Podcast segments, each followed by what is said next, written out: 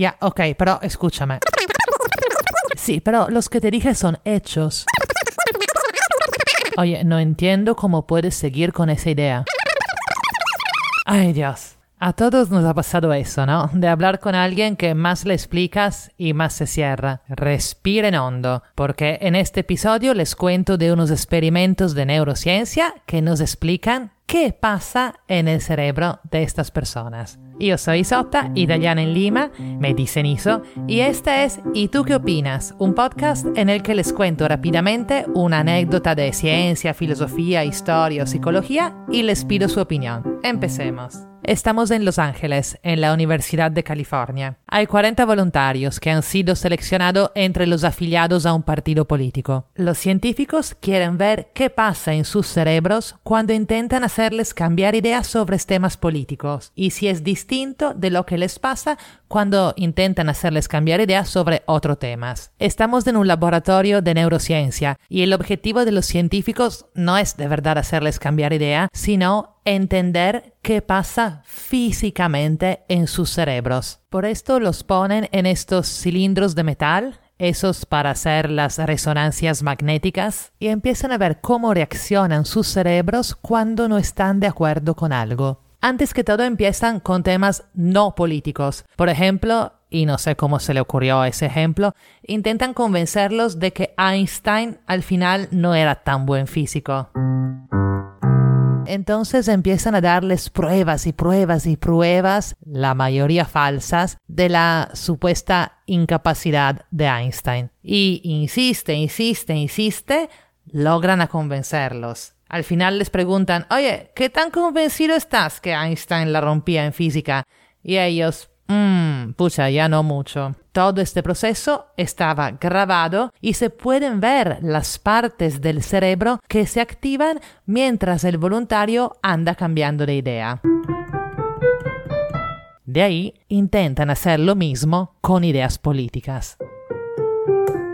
Como es en Estados Unidos, se trata de temas como el control de las armas de fuego o el cambio climático. Los científicos saben cuáles son las ideas políticas de los voluntarios y empiezan a darles pruebas y pruebas y pruebas de los contrarios y estadísticas, estudios científicos, de todo. Y nada, no solo los voluntarios no cambian absolutamente de idea, sino que más escuchan, más se cierran y más se convencen de su idea originaria.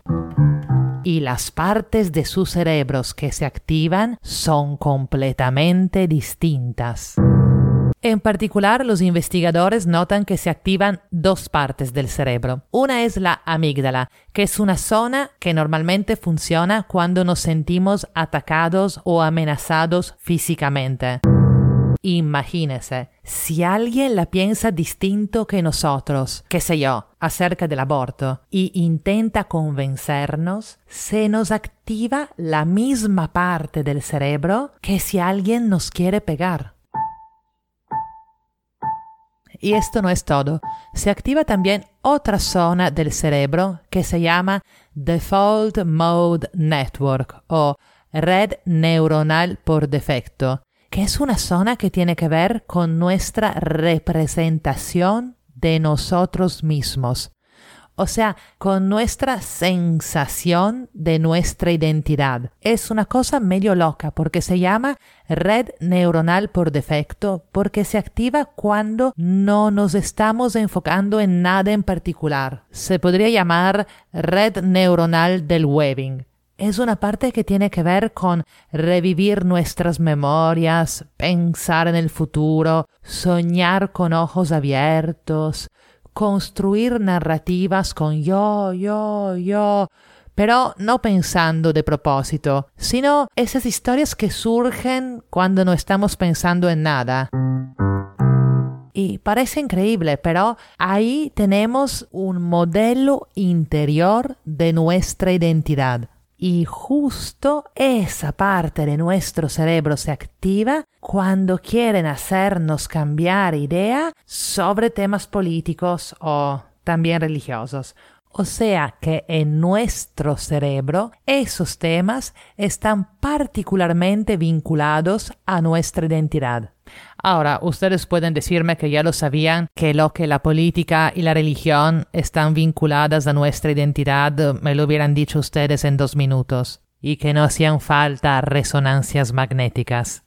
Pero no sé por qué a mí en vez de saber que hay una parte específica del cerebro que se activa durante nuestras, decimos, pajas mentales egocéntricas. Ojo, las describo así por simplificar, obviamente. Y también cuando atacan nuestras ideas políticas, me parece lo caso.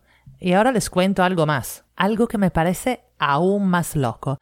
En los últimos años en Estados Unidos ha aumentado mucho la investigación científica sobre la meditación y también sobre algunas sustancias psicoactivas presentes en plantas como el ayahuasca o en hongos, en algunos hongos, sustancias que muchas culturas usan para rituales espirituales, también acá en Perú, ¿no? Bueno, Resulta que esas sustancias y también la meditación reducen temporalmente la actividad de esa misma parte del cerebro.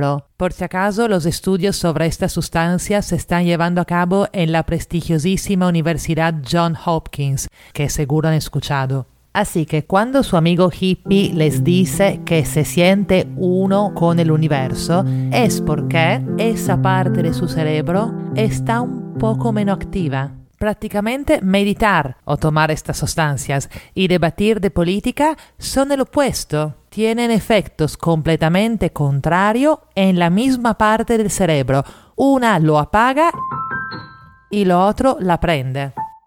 Entonces, cuando alguien me habla huevada y media de política, ¿qué hago? A ver, ¿dónde se consiguen estos hongos para metérselos en la sopa? No, querido amigo. Aparte que acuérdate que si lo que dice el otro te parece huevada y media, es muy probable que tú estés tan identificado con tu idea cuanto a él. Eso dicho, lo que los neurocientíficos recomiendan es separar los hechos de los que se está debatiendo de la identidad de la persona, para que ella no se sienta atacada. Fácil, ¿no? Y bueno, no dicen cómo. Pero acá yo tengo mucha suerte porque tengo un podcast y puedo pedirles ayuda a ustedes. Así que pregunta, ¿Alguna vez han logrado hacerle cambiar idea a alguien sobre algo que era parte de su identidad? ¿Y cómo lo han hecho? ¿Con hechos? ¿Con emociones? ¿Con historias? ¿Cómo ha sido? ¿Y alguna vez alguien ha logrado hacerlo con ustedes?